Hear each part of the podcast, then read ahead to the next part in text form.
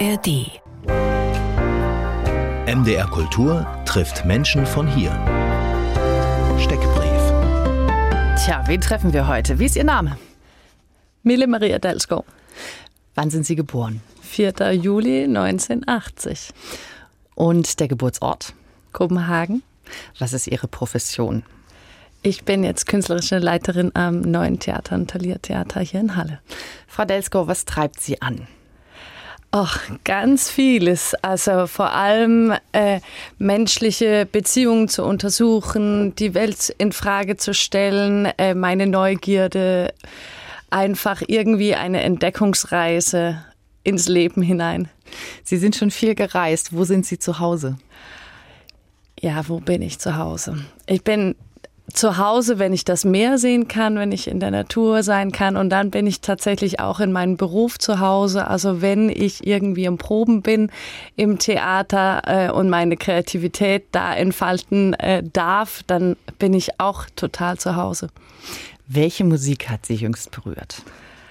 Also tatsächlich hat mich jüngst berührt die Musik von äh, Pussy Riot. Ich habe eine unglaubliche Ausstellung gesehen in Kopenhagen und wo man diese ganze Geschichte von, von Pussy Riot, wo die gezeigt wird. Und das hat mich wahnsinnig mitgenommen, diese Ausstellung, wie man einfach so eine Band, wie man damit umgegangen ist und ja, ihre Botschaften. Was genau haben Sie in dieser Ausstellung gesehen? Können Sie noch mal drauf eingehen? Ja, das ist wirklich ihr ganzes Werk. Also von den Anfängen über die Arrestationen, über wo sind sie jetzt, wie haben sich ihre performative Art, wie hat sie sich entwickelt, also aus der total Punk-Kultur und dann wie die jetzt Videos, Musikvideos machen, wie die das jetzt umsetzen, um immer diese Kritik nach vorne zu bringen und für ein anderes Russland zu kämpfen. Und das hat mich mächtig äh, berührt. Ah, Performance in äh, der Gemengelage Politik, Realität und Kunst. Welches Buch hat Sie zuletzt bewegt? Das achte Leben von Nino Haritschwili hat mich sehr bewegt. Worum geht's da? Das ist eine Geschichte über Familien, also 200, über 200 Jahren oder so geht das. Oh, jetzt fehlen mir ein bisschen die Worte, aber es geht um eine Familie, die sich äh, entwickelt von dem, das ist eine georgische Familie und die ist auch tatsächlich Russland bezogen. Also diese ganze, also um Stalin herum als Georgier und wie das die Familie beeinflusst hat mhm. und wie die mit der Zeit, mit der Zeitenwende da umgegangen sind. Also diese 100 Jahre von dem Zar hin zu heute. Frau Delsko, womit beginnt Ihr Tag? der Wecker. Der Wecker.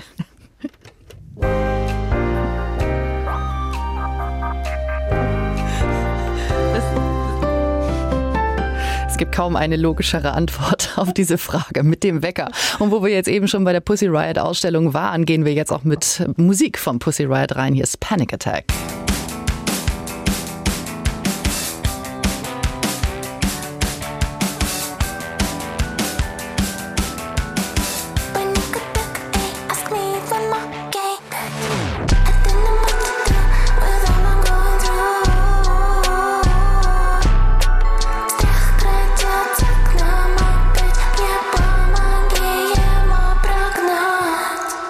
Mille Maria Desco ist heute zu Gast bei MDR Kultur, trifft hier live bei mir im Studio. Freue mich sehr, dass Sie hier sind. Hallo.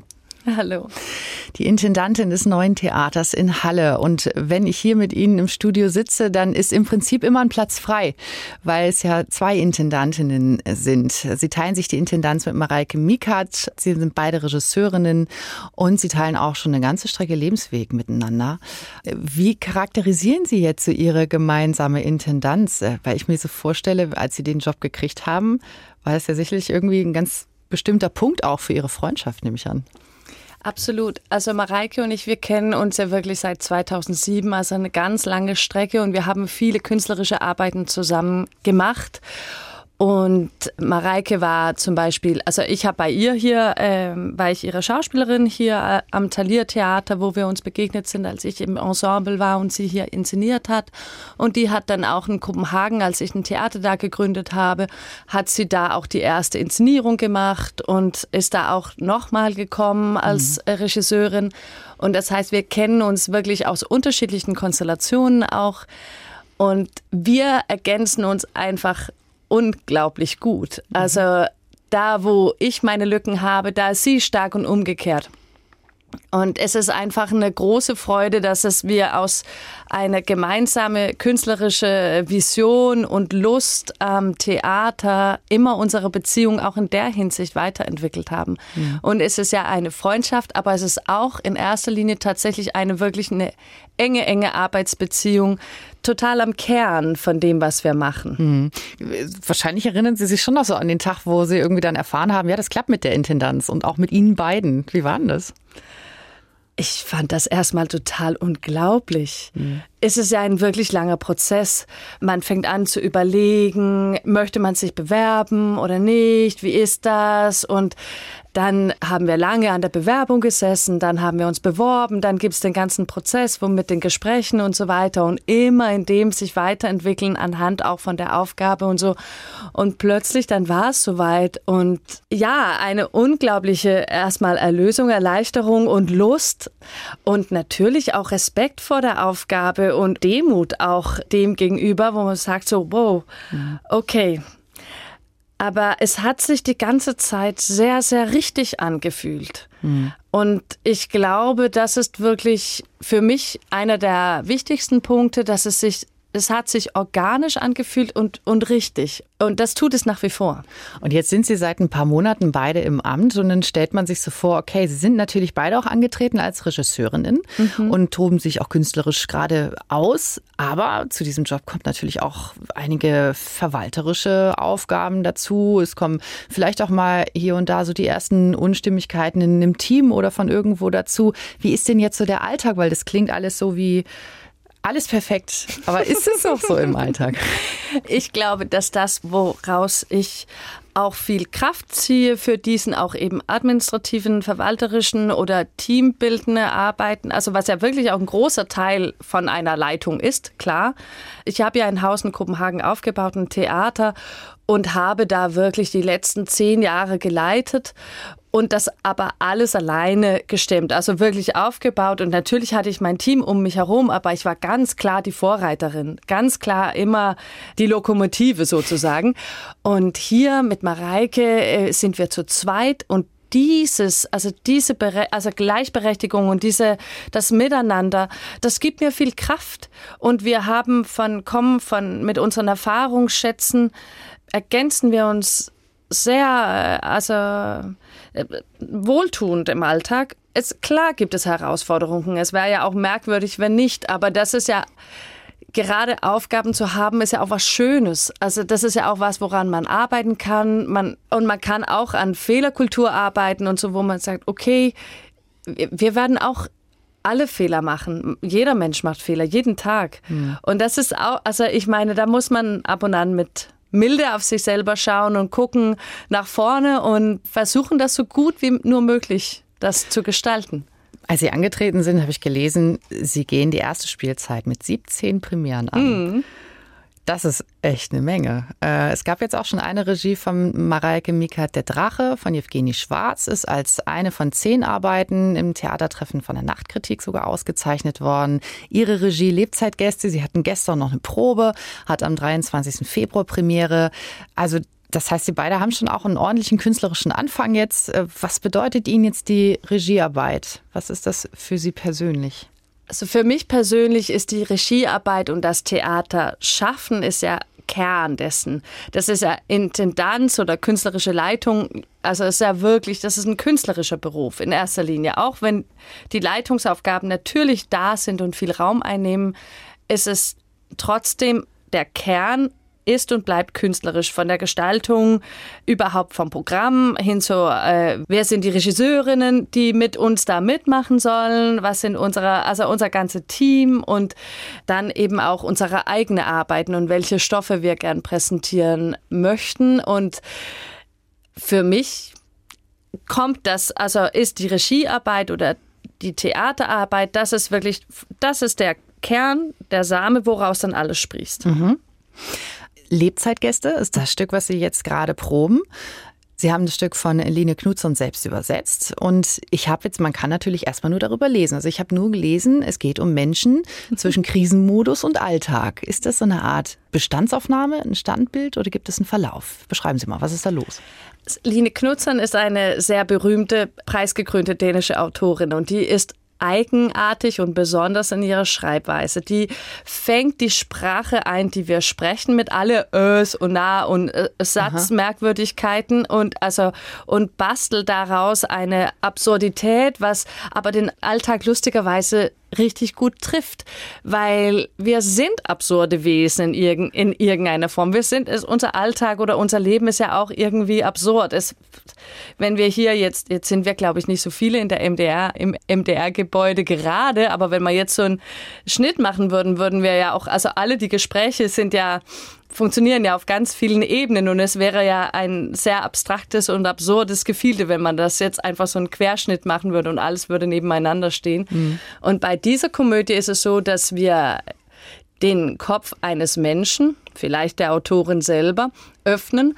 Und die Figuren sind alle diese Stimmen im Kopf, die sich eben streiten oder sich mit Themen auseinandersetzen oder versuchen einfach Alltag zu meistern. Und das ist extrem lustig. Mhm.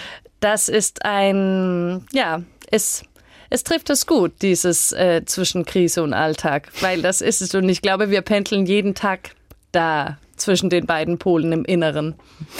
Theater, das sich einmischt, das hatten Sie sich auch auf die Fahnen geschrieben. Und das ist auch damals schon geschehen unter der Intendanz von Annegret Hahn, unter der Sie auch schon gearbeitet haben. 2009 kam das Stück Ultras auf die Bühne mit auch Ultras, also äh, extremen Fußballfans auf der Bühne. Rassistische Rufe blieben da auch nicht aus. Im Stück Anne Franks Tagebuch haben Sie selbst gespielt. Es gab Polizeischutz während der Premieren. Kann so eine Zeit unter Ihrer Intendanz wiederkommen? Also es sind ja schon, es waren sehr bewegte Zeiten, wa? Das waren sehr bewegte Zeiten und wir haben jetzt auch bewegte Zeiten. Also äh, das Theater ist ja auf der Straße im Moment, auf den Straßen Deutschlands, in der Welt überhaupt, ist ja einfach richtig viel los, richtig viele Auseinandersetzungen. Und natürlich hinterfragen wir uns, was ist das Theater dann heute? Wie schaffen wir ein zeitgenössisches, heutiges Theater und wo die Reise hingeht, ob das so radikal werden soll wie bei Ultras oder äh, also beim Tagebuch der Anne Frank war es halt wirklich eine Reaktion gegen ähm, äh, ja, da wurden halt hier in der Gegend Bücher verbrannt und da hat man einfach gesagt, also unter anderem auch das Tagebuch von Anne Frank wurde verbrannt und Polizisten haben, sind dann haben dann Anne Frank gesucht, um ihr das zu sagen. Mhm. Und diese Bildungslücke wollte das Theater schließen. Und ich finde, das ist so, dass man mit dem Theater versucht, das abzubilden, was um einen passiert und gleichzeitig die anderen sagen, Bildungsauftrag, auch irgendwie ein Stadttheater ernst nehmen, wo man sagt, ja, das soll auch für alle irgendwie da sein. Also nicht jedes Stück für jeden, aber gesammelte Vielfalt sozusagen, mhm. sollte jeder doch andocken können irgendwo im Spielplan. Und das also eventuell, wenn ich es jetzt raushöre, mit einem Theater, das Bildungslücken schließt, wie, und das ist jetzt meine Frage auch geschehen jetzt am Berliner Ensemble, die also ein Stück gemacht haben über investigativen Journalismus, mhm. über ein Treffen von Rechtsradikalen. Wäre das im Prinzip so eine logische Fortführung? Also ist das auch ein Theater, was Sie sich vorstellen können? Ich finde, das ist ein sehr wichtiger Abend, was die gemacht haben am Berliner Ensemble zusammen mit dem Volkstheater Wien. Das ist eine andere Art des schnelles Produzierens, also wo man ein Material dann plötzlich zur Verfügung hat, was dann abgeschlossen wird und dann muss man irgendwie da zügig das verarbeiten und das auf die Bühne bringen. Und ich glaube, das ist einer der großen Fragen, was Theaterschaffenden sich immer wieder stellen. Wie kann man aktuell werden und bleiben? Wie kann man Produktionsweisen ermöglichen, untersuchen, erfinden, wo man schneller von einem Weltgeschehen oder Lokalgeschehen in eine Bühne in ein Bühnenstück kommt. In ein Bühnenstück kommt ja. oder äh, ein Bühnenevent oder. Äh, Interessiert Sie diese Art von Theater oder sind Sie eher der Typ, der sagt, nee, ich bereite gerne langfristig vor und feile an Details? Mich interessiert voll diese Art von Theater. Ich habe das jetzt zehn Jahre in Kopenhagen tatsächlich auch immer wieder so gemacht, also wo wir mit in ihr gearbeitet haben, um Texte äh, schneller einfließen zu lassen zu können auf der Bühne und also so. Also wir haben hier muss ich vielleicht ganz kurz erläutern. Das sind äh, kleine Knöpfe im Ohr, wo man den den Leuten auf der Bühne direkt auch was reingeben kann. Also so kleine kleine Kopfhörer. Hm? Ja, genau. Ja.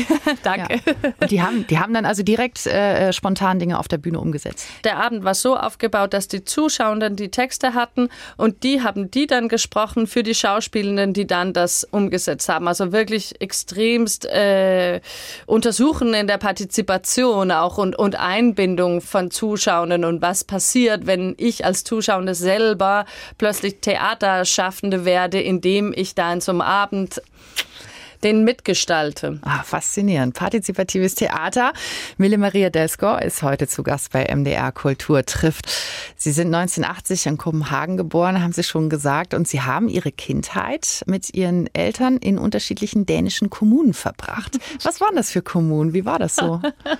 Das ist sehr bunt gewesen. Das, also wie kann ich mir das vorstellen, so ein Alltag als Kind in der Kommune? Ich habe in drei verschiedene Kommunen gelebt und die waren alle drei sehr unterschiedlich. Das eine war eine vegetarische Kommune, eigentlich gegründet nur für Männer, aber dann irgendwann haben die alle Freundinnen gekriegt und dann sind die Frauen dazugekommen. Das war nicht so geplant, aber äh, so ist es halt geschehen. Die wollten erstmal so richtig standhaft, wir sind jetzt die Männer. So okay. wollten die sein. ähm, und dann Vegetarierin geworden, oder? Das war vegetarisch. Das war so ein, ein Teil von der Philosophie da. Dann ist meine Mutter da rausgezogen irgendwann und dann war die in, äh, waren wir dann da in einer Frauenkommune, die dann, ja, das war eine grönländisch inspirierte Kommune, wo wir wirklich dann wirklich nur Fleisch gegessen haben und sehr unterschiedlich.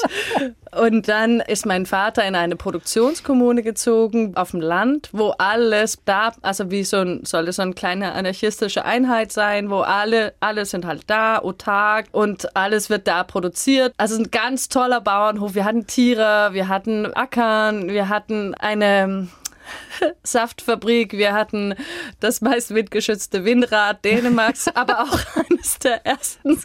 Sehr erfolgreichen Kommune. und, und halt, die waren auch sehr unter, also die auf dem Land, da waren wir 40, 20 Kinder, 20 Erwachsenen. Die grönländisch inspirierte, da waren das sieben Erwachsene und wir waren zwei Kinder und das sind so ein, und in dieser vegetarischen Kommune, da waren das auch so sieben, acht Erwachsene und da war ich Einzelkind. Ach. Also so ist wirklich sehr, drei sehr, sehr unterschiedliche Erlebnisse. Wenn man dann jetzt aber doch mit mehreren Kindern groß wird, also was nimmt man dann eigentlich mit? Also ich denke mal, das ist eine andere Prägung, als viele Kinder hier in Deutschland erfahren, die einfach so ihre Kernfamilie haben und ein paar Freunde rundherum. Aber dass man wirklich immer Gleichaltrige oder Kinder um sich herum hat, ist einfach ein anderes Großwerden. Was, was würden Sie sagen, was bildet sich da aus, was sich vielleicht bei anderen nicht so ausbildet?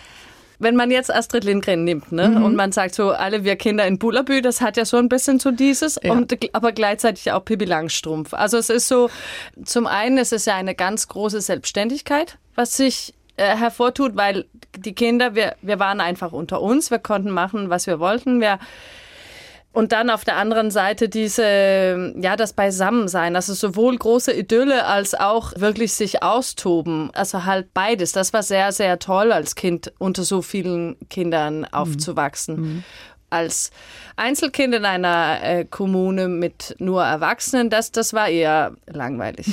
Das kann ich mir vorstellen. Sie haben sich dann entschlossen, Schauspielerin zu werden in Dänemark. Äh, wie ist denn das, erstmal in Dänemark Schauspielerin zu sein im Vergleich zu Deutschland? Mich interessiert schon so auch dieses Leben, vielleicht auch die soziale Absicherung so im Vergleich. Hm. Also da hat sich ja auch mächtig was getan. In Deutschland jetzt gerade ist ja eine Kampagne von den künstlerischen Gewerkschaften zu das NV Flatrate Stopp, wo man sagt, so, wir brauchen hier andere Arbeitszeiten, wir brauchen hier andere Bedingungen. Gute Kunst braucht gute Arbeitsbedingungen. Da ist man jetzt dran, irgendwie diese Sachen zu ändern. In Dänemark ist es um einiges gechillter, Schauspielerin zu sein, weil mhm. man ist einfach, erstens hat man ein sehr gutes System für die Lücken. Also wo man, wenn man keine Arbeit hat, also dann wird man ja aufgefangen vom sozialen System, also von dem Wohl Wohlfahrtsstaat. Das ist auch relativ unkompliziert. Und es ist ein anderes, hier hat man ja Ensembles. In Dänemark sind alle Freelance und haben eher so am Stück so drei Monate hier, dann einen Monat Pause, dann drei Monate da. Also das ist so ein ganz anderes Arbeitsleben in Dänemark. Aber ich war ja selbstständig. Also ich habe mhm. ja da ein Theater aufgebaut. Ich habe ja einen anderen Weg gesucht als der übliche. Sie haben 2003 bis 6 Schauspiel studiert, sind 2007 dann, haben wir eben schon drauf, äh, sind wir zu sprechen drauf gekommen, während der Intendanz von Annegret Hahn nach Halle das erste Mal gekommen. Dann waren Sie bis 2010 hier. Annegret Hahn war jetzt ziemlich spektakulär. Wie gesagt, wir haben schon über Ultras gesprochen. Was haben Sie jetzt aus der Zeit quasi für sich selber, für Ihre eigene Arbeit mitgenommen? Was war das für ein biografischer Punkt für Sie? Für mich war das einer der wichtigsten biografischen Punkte, diese Zeit unter der Leitung von Annegret Hahn. Gerade in der Vielfalt auch, wie das Talier damals aufgestellt war, weil es war ja Kinder, einen sehr vielfältigen Kinder- und Jugendspielplan mit den Stadtraumprojekten. Ich war auch da zu der Zeit, wo die Stipendiatinnen da waren von einer Kulturstiftung, ich glaube, was ich, da will ich mich nicht zu weit aus dem Fenster lehnen, wer das jetzt unterstützt hat, aber da war einfach, die drei Jahre waren interdisziplinäre Stipendiatinnen da mhm. und haben jeweils immer ein Jahr Residency gehabt. Das heißt, da waren auch diese andere Kunstformen, äh, waren da auch einfach total präsent im Alltag. Es war auch die Zeit, wo Mirko Borscht da sein Theaterdebüt hatte, Dirk Lauke, äh, wie eben schon ein bisschen drüber gesprochen mit Ultras und Silberhöhe gibt es nicht mehr. Also es waren, da wurde sehr viel auch experimentiert und dann gab es auch einen ziemlich klassischen Artenspielplan mit Beckett und Shakespeare und Schiller. Also so, das war wirklich, als ich nach Dänemark gekommen bin, hatte ich alles gespielt außer Farce. Aha, okay. Also wenn wir jetzt sagen, auch schon Silberhöhe gibt es nicht mehr, also auch so Stadtteiltheater, was einfach auch die eigene Stadt in irgendeiner Weise auch mit in die mhm. Kunst nimmt. Und Sie sind dann, Sie haben dann das äh, Sölhaun-Theater in der Nähe von Kopenhagen oder in Kopenhagen direkt? In Kopenhagen direkt. Das haben Sie dann äh, gegründet. Welche Aspekte waren Ihnen dann wichtig bei der Erschaffung dieses Theaters? Mhm. Also ich habe viel aus der Thalia-Zeit wirklich mitgenommen. Also die wichtige Jugendarbeit, dass man da immer wieder im Austausch ist mit der jungen Generation und denen eine Plattform bietet.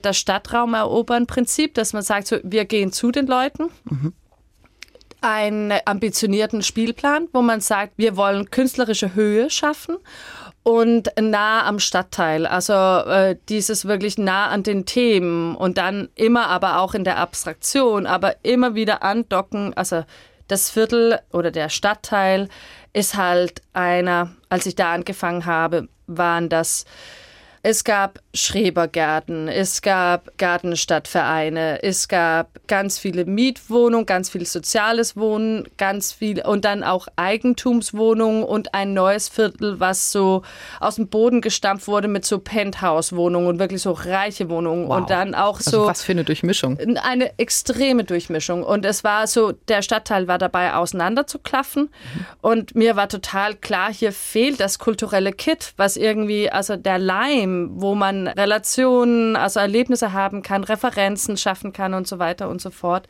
Und darum habe ich das aufgebaut. Und diese ganze Wohnsituation haben wir in ein mobiles Puppenheim thematisiert, was in einem Wohnwagen gespielt hat und immer mm. durch den Stadtteil rumgefahren ist. Das ist also eine neue Ibsen-Interpretation, was Mareike und ich gemacht haben. Ah, okay, sehr schön. Sie haben, Sie haben jetzt eben kurz off-air, haben Sie schon gesagt, also die Weihnachtsgeschichte, die Sie in der Regie hatten, das war so Ihre erste Regie jetzt hier als mhm. Intendantin in Halle. Die hat einen riesen Anklang gefunden, die war restlos ausverkauft. Und wenn Sie jetzt diese Stadtteilgeschichten machen, die ja vielleicht doch ein bisschen experimenteller angelegt sind, gehen Sie Sie dann dieses Risiko ein, es könnte nicht voll werden oder ist es einfach jetzt im Sülhaun-Theater, ist es da auch immer voll gewesen? In Sülhaun-Theater ist es immer voll gewesen, aber natürlich nicht von Anfang an. Also es muss ja, man braucht Stamina. Also Stamina, was ist das? Also Durchhaltevermögen. Ah, okay. Das ist das dänische Wort für Durchhaltevermögen. Ja, ist das dänisch? Vielleicht ist es dänisch. Vielleicht kenne ich es auch einfach nicht. Okay, ja. gut. Also auf jeden Fall ist es dieses, dass man an den Impulsen, die man setzt, glaubt mhm. und weiterarbeitet. Weil klar, alles Neue wird erstmal, man muss sich daran gewöhnen. Also man muss auch erstmal wissen, dass es das überhaupt gibt. Ich habe immer aus so einer These herausgearbeitet, zu sagen, ja, diese 5000 Menschen gibt es in Kopenhagen, die das sehen wollen, also müssen wir nur gucken, wie die das erfahren können. Mhm. Das heißt, also Sie haben Silberhöhe gibt es nicht mehr oder auch ne, die Erfahrung mit, äh, mit der Intendanz von Annegret Hahn importiert oder wie man es auch immer nimmt, exportiert nach Kopenhagen. Mhm. Jetzt sind Sie wieder hier. Mhm. Wie nehmen Sie diese Ideen, wie installieren Sie die jetzt hier mit dem Stadtteiltheater? Also es ist ja zum Teil installiert, weil im Stadttheater ist es ja, liegt ja die Aufgabe, das Theater der Stadt zu sein. Also so irgendwie ist es schon da, die Grundlagen sind schon da. Jetzt ist bei diesem Haus natürlich spezifisch, dass das Thalia-Ensemble und das Thalia-Theater hat ja mit dem neuen Theater fusioniert. Es sind ein, so zwei Kulturen, die, mhm. äh, die sich fruchtbar und natürlich auch, wie soll ich sagen, lernkurventechnisch begegnen. ähm, aus diesen beiden Kulturen und wie das jetzt dann so im Alltag ausgesehen hat, die letzten äh, Jahre unter Matthias Brenner, der, der ehemalige Intendant, das fangen wir jetzt auf, fangen an, das zu verstehen, zu begreifen und gucken, wie können wir jetzt die Impulse setzen, wo wir gerne hinwollen mit unseren künstlerischen Visionen. Konkrete Idee? Naja, konkret haben wir angefangen mit dem Vorglühen, wo mhm. wir den Hof des NTs haben wir mit, also des NTs, das heißt des neuen Theaters, ähm, haben wir mit Sand gefüllt, haben eine Open-Air-Bühne gehabt und haben da ganz viele Vereine eingeladen, damit, dass wir die Begegnungen zwischen Stadt und Theater äh, oder Stadtgesellschaft und Theater initiieren und gucken, wie, wie können wir da, wie können wir aus diesen Begegnungen lernen und weitergehen.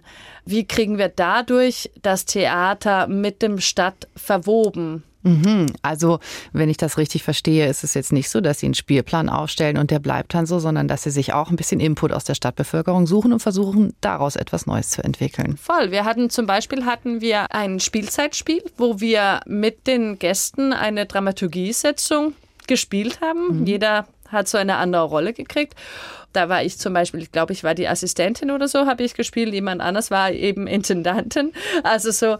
Und da kommen dann auch Inputs und in den ganzen Gesprächen kommen Inputs und so. Das letztendlich sind wir, also das Ideal ist ja, dass wir mit unseren künstlerischen Ideen, Visionen, Wissen, Können und Erfahrungen hierher kommen, die Stadt irgendwie in uns aufsaugen, die Meinungen und dann das kreativ künstlerisch umsetzen, damit dass alle daraus was lernen. Sie sind ja nun nicht zum ersten Mal in Halle. Sie haben ja nun schon ein paar Jahre hier gewohnt.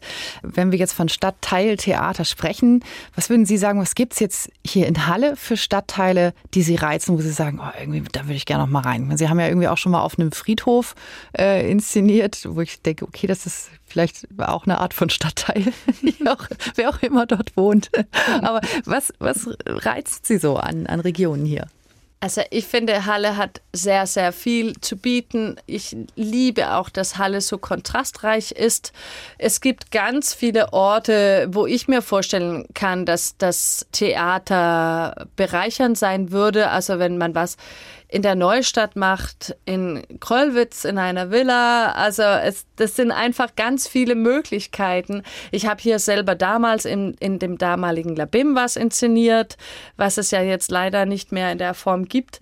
Da die, die Stadt als Bühne beziehungsweise sich damit auseinandersetzen mit den verschiedenen Mentalitäten, auch von den verschiedenen Stadtteilen, habe ich persönlich immer als sehr fruchtbar empfunden und kann ich mir gut vorstellen, dass das so die nächsten Schritte werden, dass wir da, jetzt wird Neustadt ja auch, hat ja auch bald Jubiläum.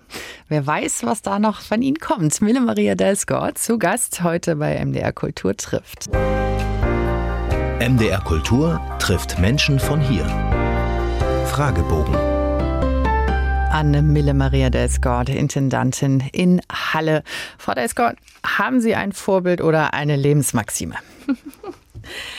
Nein, also eigentlich äh, nicht so richtig, weil äh, also letztendlich ist das Leben ein bisschen mein Vorbild. In alle Formen, in alle äh, Gestalten. Ich tue mir immer schwer mit dieser Frage von einem Vorbild. Ich weiß nicht warum. Welches Bildungserlebnis ist Ihnen in Erinnerung geblieben? Ich hatte mal mein erstes so bewusstes Theatererlebnis. Das war von in, auf dem Bauernhof da, da diese Kommune, wovon wir gesprochen haben. Und da kam dann so ein reisendes Theater an und ich ich war wahrscheinlich fünf Jahre oder so. Und dann haben die im Garten so ein kleines Pavillon aufgebaut und haben Märchen von Hans Christian Andersen da gespielt. Es war eine professionelle Theatertruppe, die da gekommen ist. Und ich weiß noch, dass ich da noch gedacht habe, okay, was soll das jetzt werden so? Und dann plötzlich, wie diese Magie da entstanden ist auf dem Rasen, den ich kannte, mein eigen, also mhm. unser aller eigener Rasen da. Und dann, ähm, das ist einfach in Erinnerung geblieben, diese ja. Magie. Mal kurz eine Welt gebaut. Hm. Mhm. Wann fühlen Sie sich am lebendigsten? ja, das ist natürlich ein bisschen Klischee zu sagen, auf der Bühne. Ja, ja wann fühle ich mich am lebendigsten? Ich fühle mich tatsächlich sehr oft extrem lebendig und versuche wirklich ja, immer in den Tag so hineinzugehen, dass ich, dass ich da bin. Was finden Sie schwerer, anfangen oder aufhören? Das haben Sie gerade angefangen. Ja. Ich finde beides unmöglich.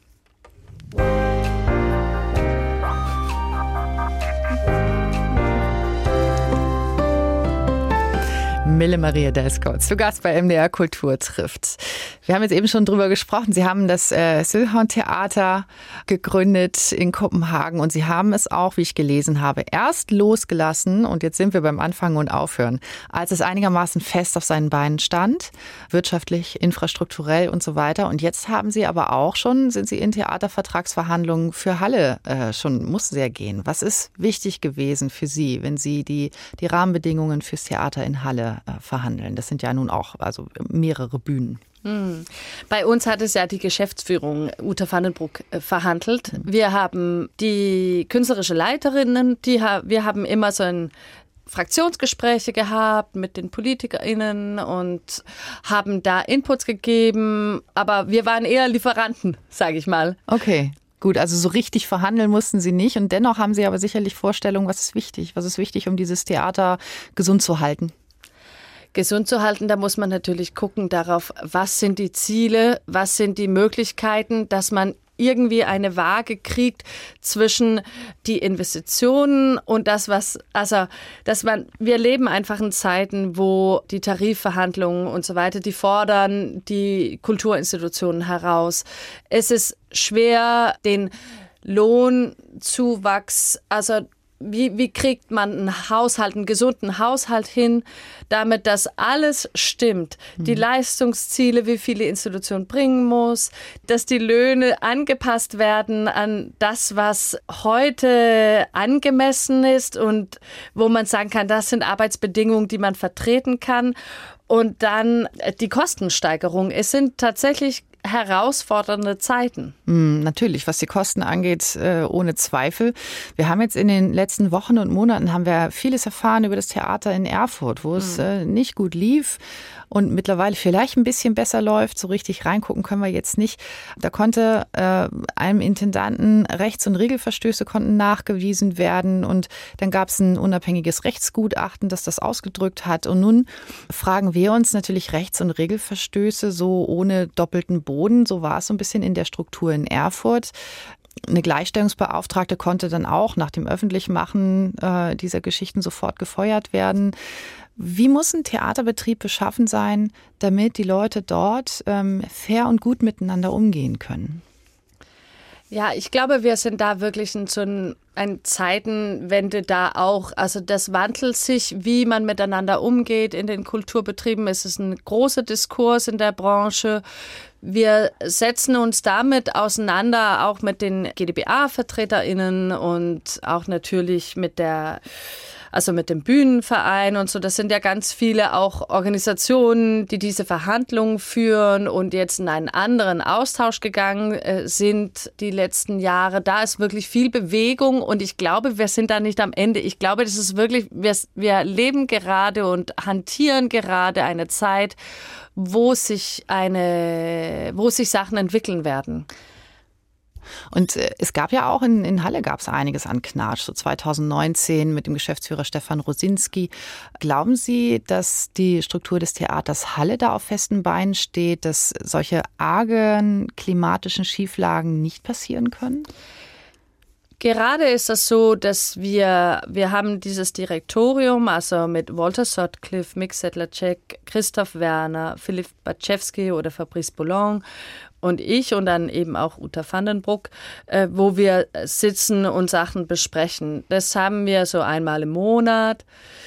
Und äh, ich glaube, dass der Schlüssel ist halt einfach im Gespräch zu bleiben. Und dann natürlich auch diese, ich glaube, und ich glaube, das liegt auch in der Zeit gerade, diese große Neugierde auf das Miteinander und auch in die Interdisziplinarität zu gehen. Und da hat Halle natürlich eine andere ähm, eine, also wirklich ein, tolle Möglichkeiten. Da glaube ich, kann man auch wirklich als Stadt stolz drauf sein, mhm. dass es diese Bühnenhalle gibt, weil es ist einzigartig in Deutschland und dass man da, dass die die Kunstformen äh, miteinander so un unkompliziert miteinander, also jetzt gerade bei Lebzeitgästen arbeite ich ja mit dem Ballett zusammen und es ist einfach ein riesiger Zugewinn und das ist unkompliziert und, und einfach mega schön. Dann lassen Sie uns doch nochmal über Lebzeitgäste sprechen. Äh, Sie sind jetzt so, wie gesagt, in den letzten Proben zu dem Stück. 23.02. ist die Premiere. Was passiert mit Ihnen am Tag einer solchen Premiere? das möchten Sie gar nicht wissen. Ach, doch, eigentlich schon. Nein, ich bin da schon von früh auf total aufgeregt. das ist wirklich Premieren. Ich freue mich insbesondere auf diese Premiere. Es ist ein Herzenstück von mir. Ich liebe die Autorin, ich liebe die Sprache und dass sie gesagt hat, ja, bitte machen Sie das in Deutschland. Sie können das gerne erst aufführen in Deutschland. Das ist, es ist einfach, das ist eine ganz tolle Sache. Ich fühle mich da auch geehrt und äh, dass ich diesen Vertrauensbeweis von ihr so bekommen habe. Dann habe ich natürlich das Glück, dass hier die Spielenden einfach wirklich, also das Ensemble macht das so toll. Ich bin begeistert von denen und freue mich immer. Jetzt sind wir ja gerade dabei, die letzten so Sachen zu befestigen, zu ändern, zu sagen, ah, hier müssen wir noch schrauben, hier und hier und hier. Und man merkt einfach, dass jede Schraube, die wir drehen, gerade sehr konstruktiv ist für das Ziel, worauf wir äh, hin hinzufahren, worauf mhm, wir hinarbeiten oder hinarbeiten. so. Ja. Äh, und äh, so gerade bin ich noch voll im Prozess und denke noch gar nicht so sehr über die Premiere nach, aber ich weiß, dass ich mich ich freue mich riesig auf die, die Reaktion von den Zuschauenden und auch eben dann danach. Ich freue mich auch riesig auf danach. Also einfach nochmal gucken, am 23. Februar ist Premiere und danach läuft das Stück natürlich eine ganze Weile im Spielplan. Und dann haben wir noch eine andere Premiere am 8.3. Gabriel von George Sand und zwar in der Regie von Alice Buddenberg. Worum geht es in dem Stück?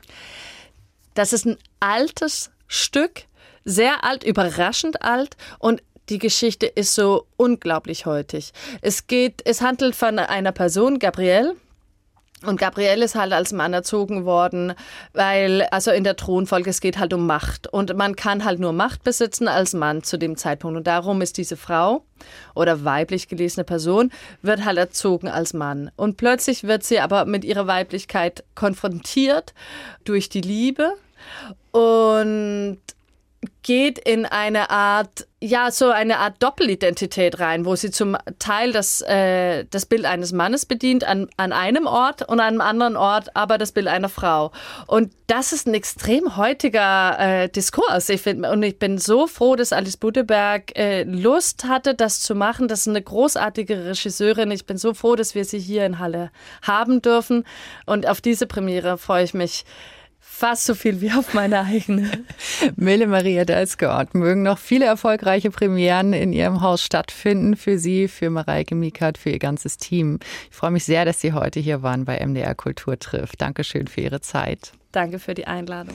Das war MDR Kultur trifft in der Redaktion von Angelika Zapf. Mein Name ist Julia Hämmerling. In der kommenden Woche, also am 24. Februar, also auch zwei Jahre nach dem Angriffskrieg der Ukra auf die Ukraine, ist der Schriftsteller, Journalist und Musiker Dimitri Kapitelmann zu Gast. Er ist in der Ukraine geboren, wuchs ab dem achten Lebensjahr als sogenannter jüdischer Kontingentflüchtling mit seiner Familie in Leipzig auf und lebt heute in Berlin. Das verspricht also auch ein sehr, sehr spannendes Gespräch zu werden hier bei MDR Kultur. Mein Name ist Julia Hämmerling. Ich wünsche Ihnen einen wunderbaren Tag. Tschüss, bis bald.